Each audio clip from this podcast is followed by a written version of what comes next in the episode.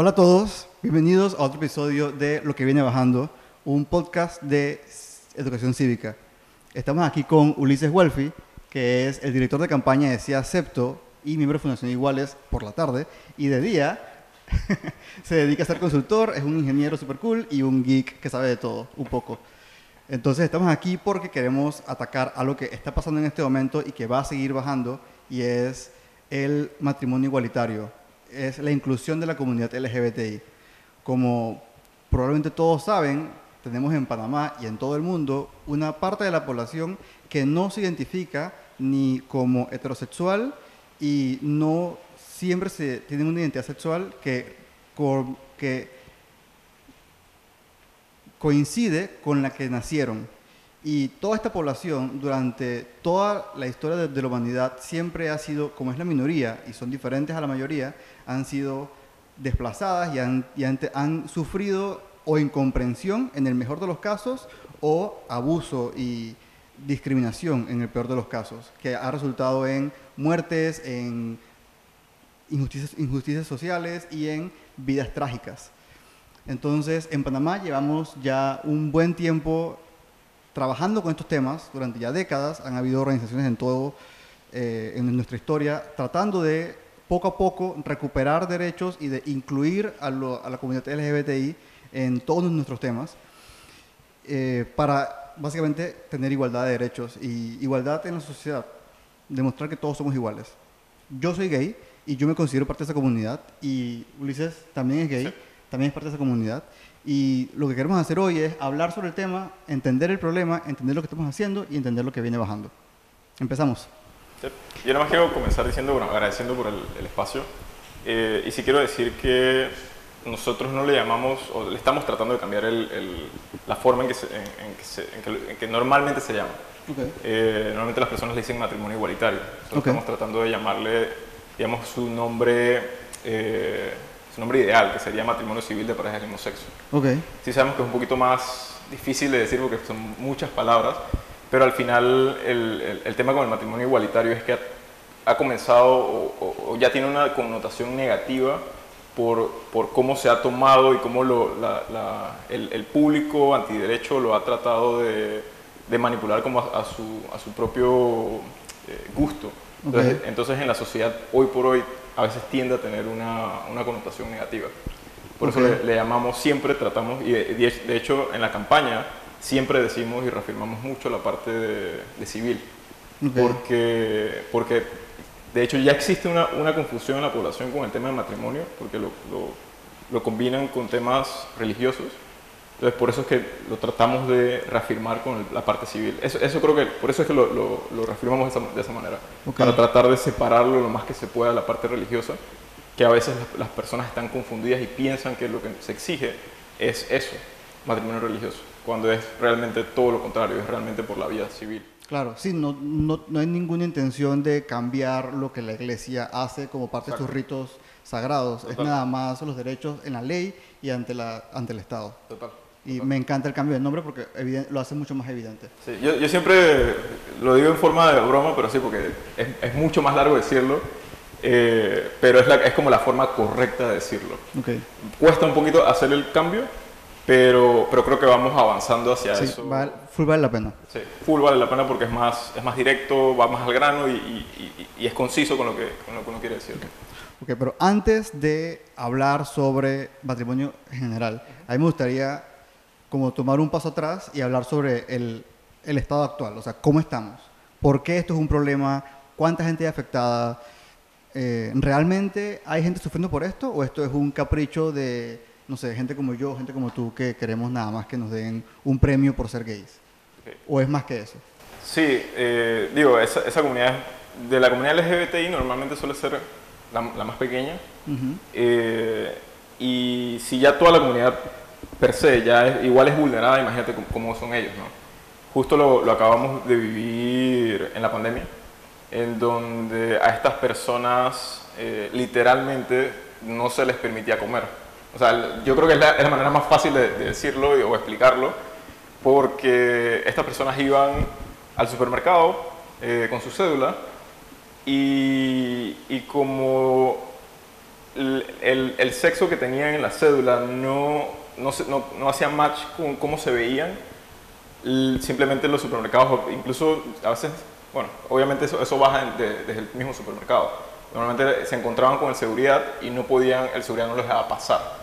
Entonces, por lo menos desde mi, mi punto de vista, eso, eso es algo muy fuerte, porque tú le estás quitando un, un, derecho súper básico a, a, cualquier persona. Y, y, el tema era estaba que si esta persona volvía al día siguiente, tampoco la dejaban entrar y digamos que en este caso sí, sí la persona se veía como, como, como, como era su día, digamos, eh, pero igual no la dejaban entrar. Sí, es que es muy fuerte cuando tú ves que es imposible concordar. Eh, la gente piensa que lo que importa nada más es lo que dice la cédula. Exacto. Pero el lugar está viendo la gente con el cabello largo o con la, con la forma de una mujer. y cualquier, cualquier persona que no se vea así ya está incumpliendo, aunque su cédula diga mujer. Y también pasa lo contrario.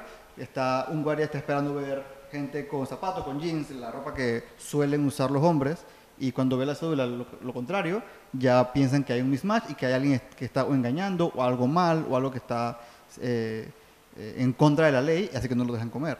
no lo dejan entrar a, comer, a, comprar su comida. Sí, total. Entonces, sí, eh, básicamente el plan que se hizo para COVID durante el cierre no incluyó a los trans. Sí, no, literalmente los, los a las personas trans quedaron fuera de ese plan. O sea, ahí, ahí es donde ves como estas, estos temas donde, donde Panamá se vuelve tan incluso desigual, eh, en donde en un plan de Estado a una minoría no la incluyó. O sea, literalmente tú le, tú le dijiste a estas personas que en cuánto duró la pandemia, eh, o cuánto, bueno, todavía estamos en, esta emergencia y todavía en pandemia, ¿no? Pero bueno, ya que un año. Tú le estás diciendo a estas personas, hey, aguántate, no comas por un año, porque no puedes, no puedes entrar, no te voy a dejar entrar. Sí, y estos son los momentos en los que la sociedad tiene que responder. Eh, todas estas personas empezaron a depender o de buscar al policía que sí les dejara entrar, o de sus amigos o de sus familiares. Y algo que quiero como con lo que quiero avanzar es con la parte de los, familiares. Eh, un problema social que yo veo en la comunidad LGBTI hoy es que hay familias que como no entienden eh, la diversidad sexual y no entienden que los hijos pueden nacer diferentes, empiezan a apartar a los familiares que no se conforman con sus estándares o con sus expectativas de cómo debería comportarse un, un hijo. Y esto empieza a romper familias. Yo pienso que los que contamos con nuestras familias, sobre todo las personas que son heterosexuales y que, y que sí y que su identidad sexual sí coincide con sus, con sus órganos y con su, y con su apariencia física, eh, subestimamos el valor que nos da de la familia en, nosotros. Las pequeñas cosas como saber que, que, en el peor de los casos alguien va a tener donde comer, o en el peor de los casos vas a tener donde dormir, o en el peor de los casos vas a tener a alguien que te agarre la mano. Eso en la comunidad LGBTI pasa todavía hoy que hay familias que se, hay personas que se quedan sin, sus familias por algo que no decidieron ellos. Sí, total. Y esa desvinculación de la familia con el individuo es un riesgo, es, algo que pone a mucha gente en riesgo social. Y eso es algo que aún hoy pasa. Sí, sí, sí, sí. Eh, yo creo que el tema de salir del closet, eh, creo que para nadie es fácil. Y a veces yo también, justo lo hablaba con, lo conversaba con, un amigo hace unos días, de que por qué, no, por, qué, o sea, por qué se tiene que salir del closet. Pero al final cuando tú dices por qué se tienen que salir del closet es por todos estos estigmas y estos prejuicios que existen dentro de la sociedad que al final también influencian a tu familia. Entonces como influencian a tu familia, te toca a ti tener que hacer eso con ellos porque no es normal, no es lo común.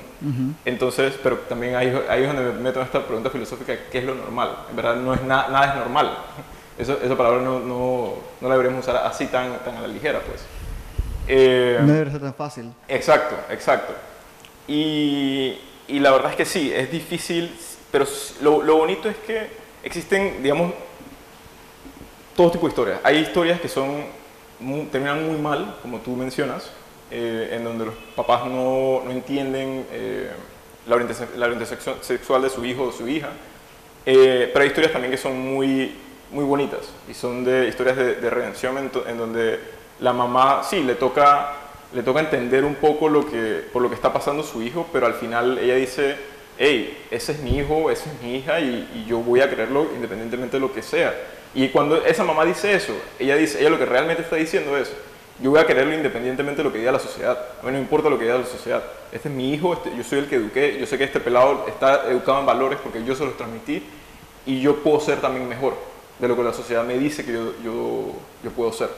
Porque lo fácil también hubiera sido de esa mamá decir simplemente, mi hijo es homosexual, no lo, no lo quiero, vete de aquí. Pero ella tuvo que también eh, internamente como eh, luchar contra sus propios demonios, sus propios eh, prejuicios y sus propios estereotipos para obviamente poder tomar esa decisión y, seguir adelante con, con, su hijo. Entonces todas esas mamás que, que, se van por esa vida y deciden eso, son mamás muy, muy valientes porque al final se tienen que, que autocuestionar y, y, y ese autocuestionamiento, autocuestionamiento es algo que realmente todos deberíamos practicar para crecer como sociedad. O sea, ¿por qué yo soy como soy? O sea, ¿por qué yo pienso que ser homosexual es malo? O sea, cuando, cuando la gente se comienza a preguntar eso, créeme que yo soy de los que piensa eso. Cuando la gente se comienza a, cuestionar ese tipo de cosas, independientemente sea este tema o sea cualquier otro, las cosas van a poder avanzar un poco más. Porque te pone, a la persona se pone a pensar. Y hoy por hoy, a veces siento yo que somos muy autómatas en las decisiones que, que tomamos. O sea, nos dijeron que esto es verde y eso es verde, ya y me fui con que eso es verde y ya. O sea, así mismo voy aprendiendo el resto de cosas que voy, que voy haciendo eh, sin pensarlo mucho, de manera automática. El hábito es el que me, el que me, el que me lleva. Eh, y es curioso porque justo ayer estaba el tema de la FEPA Food. Avísame si estoy hablando mucho. No, está cool, está cool. Estoy aprendiendo cosas. Ayer estaba el tema de la, de la FEPA Food. Estaba el tema de la Food en donde eh, muchos reclamaban de, por qué nos estaban sancionando, que hay que apelar, no sé qué. Y yo creo que, que yo creo que sí, hay que apelar porque creo que uno nos están penalizando por creo que dos cosas, no solamente una, creo. La verdad es que cada, cada eh, eh, ¿cómo se llama?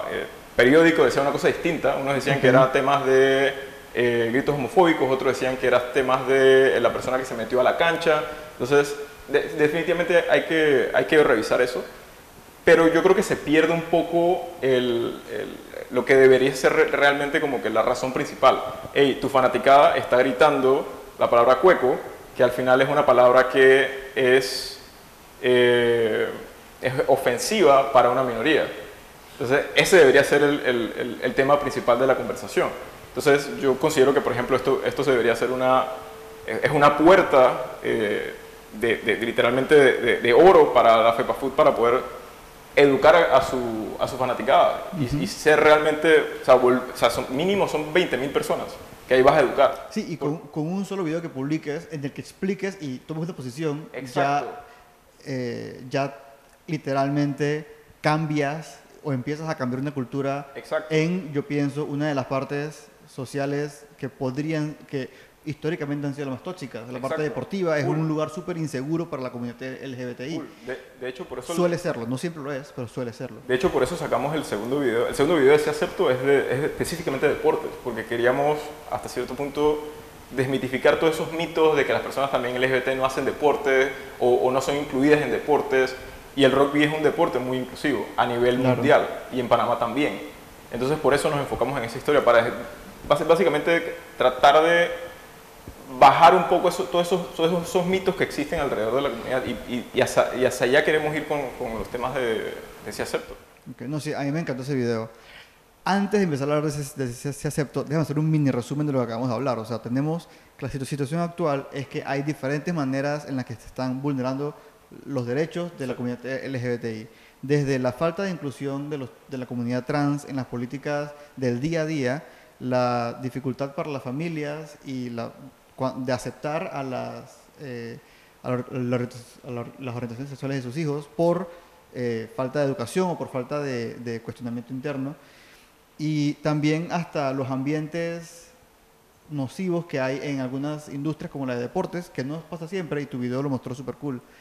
Hay un par de cosas, o sea, esto, no es una lista exhaustiva de, los, de las formas como se vulneran los derechos de la comunidad LGBTI eh, yo creo que se nos olvida, pero en 2008, o sea, nada más hace 13 años, aún era ilegal, aún era considerado un crimen hacer cosas entre personas del mismo sexo. Fue en julio de 2008 cuando se descriminalizó la homosexualidad en Panamá. Esto, esto, esto no es de hace tres décadas o cinco décadas, esto fue hace 13 años. Ahí, o sea, es más de la mitad de mi vida era ilegal ser yo, hacer lo que yo, lo, lo, lo que me nace hacer. Si yo amo a alguien y quiero expre- expresarle cariño a alguien, no podía porque era ilegal. Entonces, eh, y eso es sin meternos en, en el, en- en el día a día difícil de toda la diversidad sexual que hay. Las lesbianas, no hemos empezado a hablar de las lesbianas, Sí, no hemos empezado a hablar de la gente no binaria. Sí, ca- cada, uno es de, de- de las letras de la, de la comunidad obviamente tiene su, su complejidad y asimismo también sus, eh, sus, sus problemas muy particulares. Pues. Exacto. Y lo, y lo mencionábamos en antes, pues. O sea, no- definitivamente no es lo mismo ser una persona, o sea, no- cuando digo no es lo mismo es, me refiero al contexto. No, como personas, somos- para mí por lo menos somos totalmente iguales y, y yo siempre voy a respetar eso. Eh, pero sí, cada, cada letra tiene su, Su complejidad. Yo solamente para agregar así un, un bullet súper rápido de lista, haga- o ayuda- si quieres ayúdame, está la discriminación, aún hay discriminación y eso es legal todavía, no hay ningún tipo de protección legal para, la, para la comunidad LGBTI. Em, no, no existe aún, y no lo hemos mencionado, pero no, no podemos casarnos, No, o sea, no. y eso no, no nos da acceso a un montón de recursos legales que son necesarios para poder vivir en estabilidad como familia, para poder crear una familia, la capacidad de tener bienes en conjunto, la capacidad de poder tener seguros en conjunto, de poder eh, ser parte de, la vi- de, de los últimos días de vida de tu pareja, son cosas que no son extraordinarias, son básicas para poder formar una familia. Y, y es súper fuerte porque al final yo, me, yo mismo me he puesto a pensar, o sea, ya, ya sabes que me pregunto yo muchas cosas. Sí, entonces, sí, sí. El que se cuestiona. Una, una, una de las cosas que yo mismo me he cuestionado es qué pasa si yo tengo, yo tengo novio y yo tengo siete años aproximadamente con él. Y yo me he cuestionado, yo vivo con él hace un año, por pandemia comenzamos a, a vivir juntos, porque pensamos que la pandemia iba a durar dos semanas, tres semanas, y bueno, eso duró un año, y bueno. Sí. Eh, y yo mismo pe- me he puesto a pensar, o sea, ¿qué pasa si, si él muere en algún momento? Y yo he dicho, ok, lo primero que dije fue, ok, esta casa no es mía, entonces lo primero es que me tengo que ir. O sea, tengo que, que pasar el duelo, agarrar mis, mis maletas e irme. Sea, a comenzar una vida totalmente nueva, porque obviamente todo lo que yo he estado construyendo con él eh, es como si lo tuviéramos separado hasta cierto punto. Entonces, quedó, quedó y, y imagínate si tuviera 60 años, o sea, mucho peor. Yo ahora mismo estoy joven y puedo, hasta cierto punto, después de quizás un año en duelo, eh, o más, no sé, la verdad es que no sé cómo, cómo eh, funcionaría eso, eh, o cómo yo respondería, respondería a eso.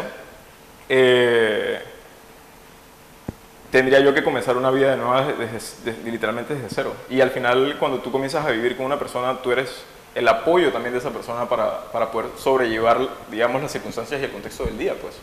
Porque si van a comprar una casa entre los dos, los dos están aportando para pagar esa casa.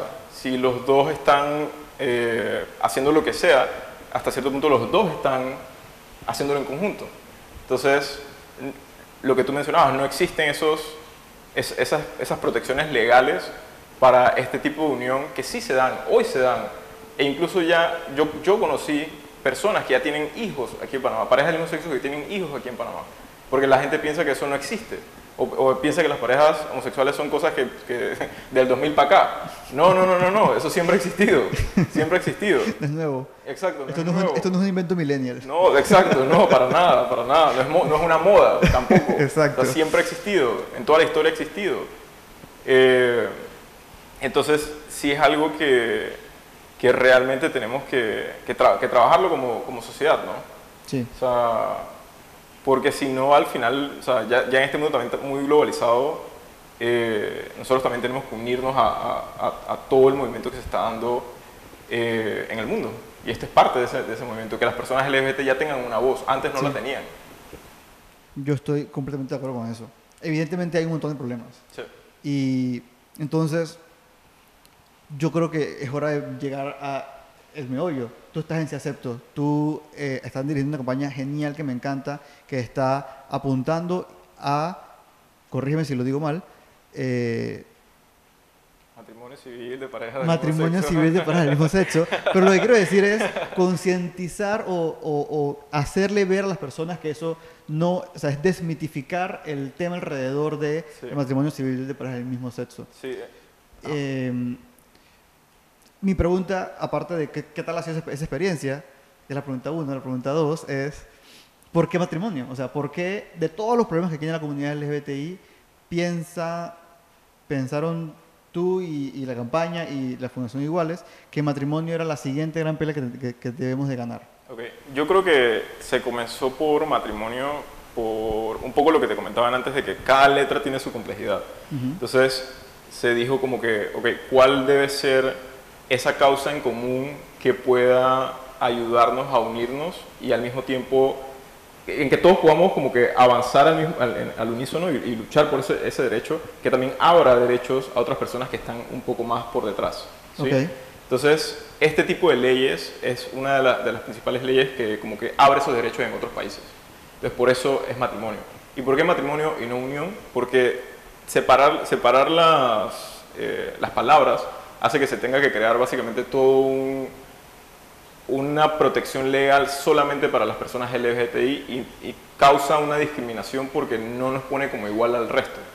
Entonces, eh, por, eso, por eso es que nosotros decimos matrimonio y no decimos unión. Claro. Eh, o sea, lo, lo- lo que entiendo es que si el matrimonio civil para las personas heterosexuales se llamara, de una palabra, Unión, un- unión, uni- tiene- unión unión, civil. nosotros pediríamos también que se llamara unión civil. Sí, No es pelear con la palabra, es debe ser igual. exacto. Debe ser igual a como se llaman todos los, todos los tipos de patrimonio que hay en Panamá. Exacto. Deben ser, tener el mismo nombre. Y al final es simplemente darle la posibilidad a las personas que, que quieren que puedan adquirir este derecho. O sea, no es, o sea, no es, no es un capricho, no es, no es nada de eso. Es simplemente darle la posibilidad a estas personas que, que quieren formalizar su unión de alguna forma. Porque mucha gente dice como que haga un testamento, haga no sé qué, sí, pero ¿por qué yo tengo que estar gastando en un testamento? ¿Por qué tengo que estar gastando en figuras jurídicas que al final me cuestan más plata? Si ya existen figuras que, que- que- que pueden proteger y, y pueden darte estos beneficios, si tú como dos personas adultas deciden unir sus vidas para literalmente vivir el resto de lo que le queda de vida.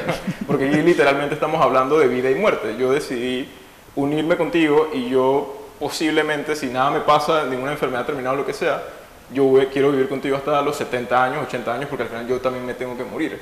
Y yo quiero también dejarte algo a ti si a mí algo me pasa. Porque, o sea, porque yo quiero que a ti también te vaya bien. Y eso independientemente si, si yo tengo 30, 40, 50, 60 años. O sea, yo quiero dejarte algo si algo te pasa. Quiero- o sea, quiero, quiero dejarte, eh, tengo la palabra en inglés, para copiado, como... eh, Eh, resguardado Sí, o re- re- respaldado. Respaldado de alguna forma si algo te llega a pasar a ti. Para que obviamente cuando yo no esté, también tu camino, porque tú vas a tener que seguir tu vida. Yo me muero y tú sigues- tienes que seguir tu vida. Eh, que hasta cierto punto sea más, sea más sencillo.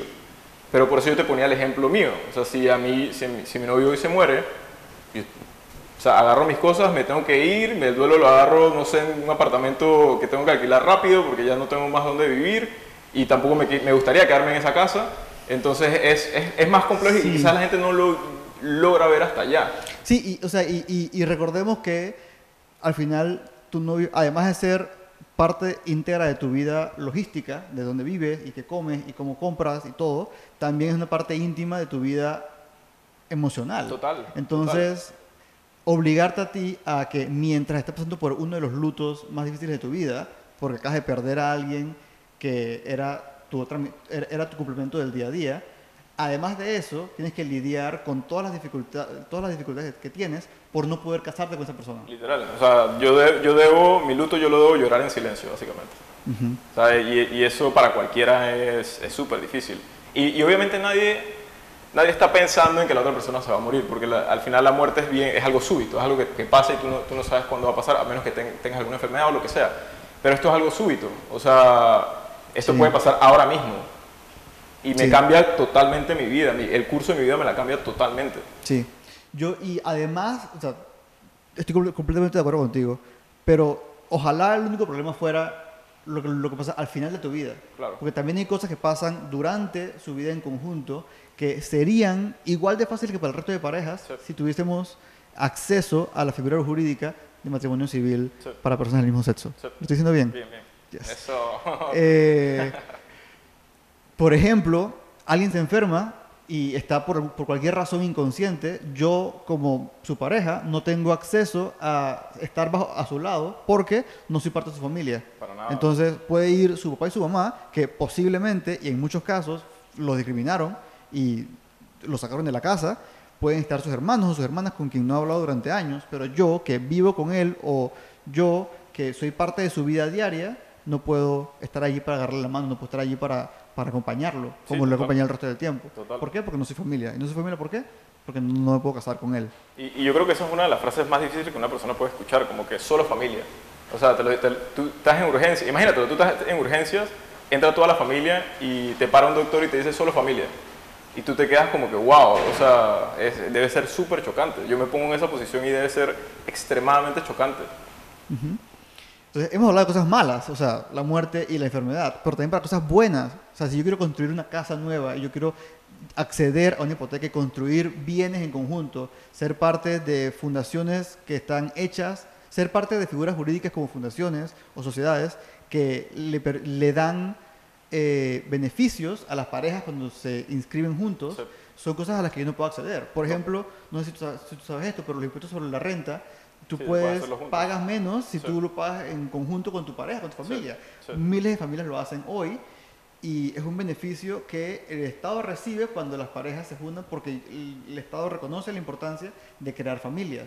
Y, De- y ahí es importante que mencionas el tema del Estado, porque el Estado también hasta cierto punto tiene, tiene, una, tiene una responsabilidad de, de darle seguridad a toda la población. Pero claramente el Estado panameño no lo estaba haciendo, o el gobierno panameño no lo estaba haciendo. O sea, lo vemos con las personas trans, lo vemos con, con los temas de matrimonio civil de parejas del mismo sexo. Es súper largo, pero es la manera correcta. Eh, de, de- de darle seguridad a, esta- a estas personas. Y, y una, Justo ayer yo estaba, a mí me gusta mucho ver los comentarios de las personas porque me enseñan tanto de cómo, cómo piensan, porque tú para poder escribir, tú tuviste que haber pensado hasta cierto punto lo que estás diciendo. Claro, claro. Entonces ayer una persona decía como que yo, yo veo a las... Yo, yo tengo amigos homosexuales y, yo los, y tienen pareja y yo los veo muy felices. Ellos no necesitan matrimonio. Entonces yo nada más en mi cabeza era como que, ok, sí, no lo necesitan o no lo quieren quizás hoy, pero mañana, hoy no tienen la, la posibilidad de, de- de hacerlo. Pero ¿qué pasa si mañana sí lo quieren formalizar? No podrían. Entonces también hay que pensar en esa, en esa probabilidad futura, que hoy por hoy no, no, no pueden hacerlo. Sí. O sea, yo- es, es muy importante recordar que las leyes no se hacen nada más para hoy, se hacen para Exacto. todas las futuras generaciones. Exacto. Y sí, hoy yo soy un pelado de 28 años y yo hoy no- aún no estoy pensando en casarme, mucho menos en mis testimonios, ni en quién va a estar al lado mío para, eh, para tomar de- decisiones médicas. Eh, pero sé que eventualmente voy a estar allá. Sí, en algún momento todo el mundo le va a pasar que va a terminar en un hospital o va a terminar en una cama, porque sabe- todo, todo el mundo va para viejo. Sí, y yo, yo pienso que es responsabilidad del Estado del cual, al cual pertenezco incluirme en sus planes, incluirme en sus leyes, incluirme en sus reglas. Yo no, yo no quiero privilegios por encima del resto, yo no quiero estar incluido en los privilegios que ya existen. Eso es todo. Y, y hasta cierto punto uno cumple también con sus, con sus deberes de pagar impuestos, etcétera, etcétera, pero no, el Estado no te da los derechos Ujú. que deberías tener, Porque no, no te reconoce. porque no te reconoce. Simplemente porque no admite que sabe que existes. Exacto. Esa- Exacto, porque admitir que sabes que existe es tener que darte los derechos. Exactamente. Un detalle más para el matrimonio que también es súper, para mí importante, es la posibilidad de tener hijos. Claro. O sea, yo no, yo no sé si, si soy único en esto, pero creciendo, yo he tenido más fantasías o más añoranzas o más sueños sobre cómo quiero criar a, la a, a- a mi hijo, a mi hija, que sueños sobre mi pareja. Claro. O sea, yo no me imaginaba mi boda ni me imaginaba mi, mi luna de miel, pero sí me imaginaba yo con mi hijo en su primer día de escuela Claro. o yo me imaginaba con mi hija cuando eh, está, teniendo su primera menstruación. Claro. O sea, son cosas que me aterrorizan y me dan miedo y no sé si las haría bien, pero son cosas que yo quiero hacer. O sea, me, Claro. me nace, como no tienes idea, yo quiero criar a un hijo o una hija. Ojalá tenga la posibilidad de no tener que hacerlo solo, porque Claro. sé que voy a criarlo o criarla mejor si tengo a mi lado a un hombre que me quiere, me ame y lo, lo, lo ame y lo ame, tanto como yo y podamos hacerlo juntos. Claro. Pero hoy la falta de matrimonio hace eso más difícil, aunado al hecho de que yo como, como gay no puedo adoptar. Claro. La única manera que tengo para adoptar es si declaro que soy heterosexual y declaro que estoy soltero. Claro. Entonces, ¿tú qué opinas de eso? Yo, creo- yo creo que hay varias cosas ahí. eh, o sea, es, es- es amplio, el tema es amplio. Claro, Eh, yo creo que, eh, primeramente, uno, en, el tema de la, de la lucha por, por- por- la igualdad, digamos, primero viene el tema de, ganar el matrimonio y luego viene, creo que lo hablábamos un poco antes de, entrar a grabar, de qué, qué venía después. O sea, yo creo que primero se gana el matrimonio, luego viene el tema de la adopción, así mismo como lo- los, los antiderechos lo, lo dicen, que va, la premonición, no sé qué, que va a venir eh, todas las lluvias, etcétera, etcétera. Eh, las siete plagas. las siete plagas, eh, así, así es como va a pasar. Y, y- y las parejas del mismo sexo tienen, pueden tener o deberi- deben tener la posibilidad de adoptar, porque son parejas que cumplen con sus, con sus, o sea, van a tener sus derechos y van a cumplir con sus deberes. Y, y son parejas que, que al final tienen que, van a tener que cumplir todo el proceso de, de adopción igual que cualquier pareja heterosexual. Eh, y, y lo otro también es que muchas veces las personas como que Sí, pero es que los niños de adopción, ahí, ahí entramos en todo este tema del tema del CENIAF, en todo el tema de eh, cómo el, el Estado maneja eso, e incluso cuántas adopciones se dan al año en, en Panamá, que son muy pocas. Para Yo no decir- no tengo ni idea de estos son, números. son- son- son muy pocas la- las, las adopciones que se dan en Panamá. Pero se dan muy pocas porque el Estado no permite o porque hay poca gente que aplica. Ahí sí no, no sabría decirte, Ok, pero, ok. pero son pocas. Fascinante. Eh, entonces, eh, al final el Estado lo que, lo que decía, el Estado lo que debe dar a las personas es, hasta cierto punto, seguridad. Entonces el Estado tiene que darle también seguridad a estos niños. Y, ahí es donde la- las dos partes se conectan, ¿no? Seguridad a los niños, seguridad por este lado, y lo que, y lo que le van a dar, digamos, estos, estos padres a estos niños es educación en valores, porque al final eso, eso como sociedad somos- son- es lo que transmitimos. Eh, mis papás a mí me transmitieron valores eh, y, y enseñanzas, obviamente, pero también me transmitieron otro poco de prejuicios y cosas con lo que yo también tuve que crecer. Claro.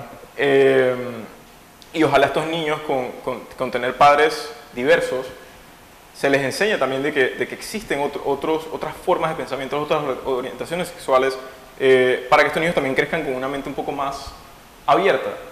Eh, porque la Claro. la- en general la sociedad para mí es muy cerrada en ese sentido. Y a mí no me gusta decir Hasta conservadora. ahora. Sí, a mí no, no me gusta decir conservadora, me gusta, me gusta decir cerrada. Pero también entiendo que la sociedad panameña, la mayoría de la sociedad panameña, por todos los temas de corrupción, etcétera, también se, se pierde de mucho de lo que sucede en otros lados.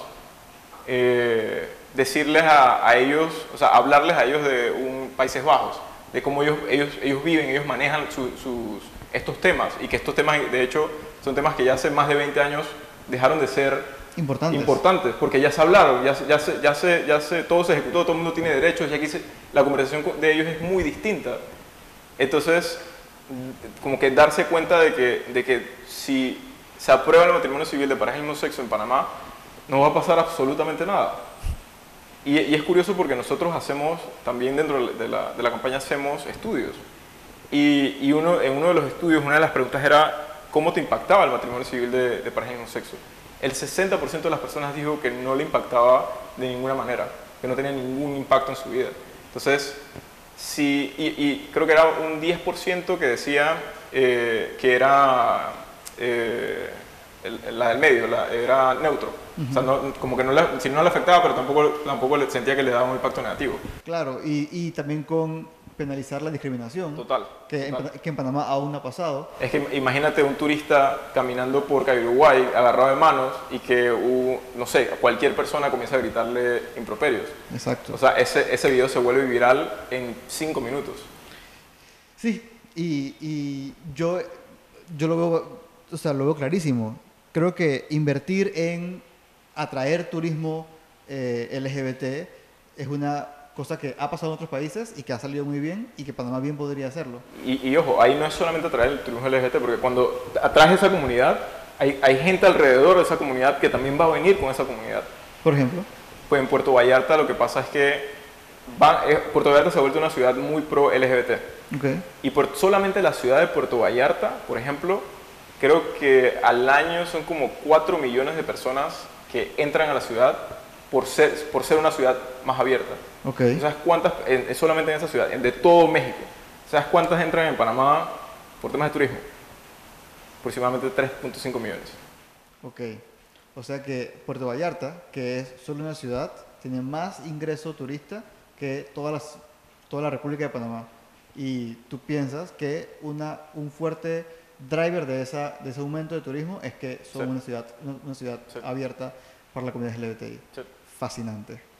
Sí, total. O sea, y, y por eso te, te decía que, que no son solamente estos temas de, de legales, sino hay otros temas que también la comunidad puede aportar.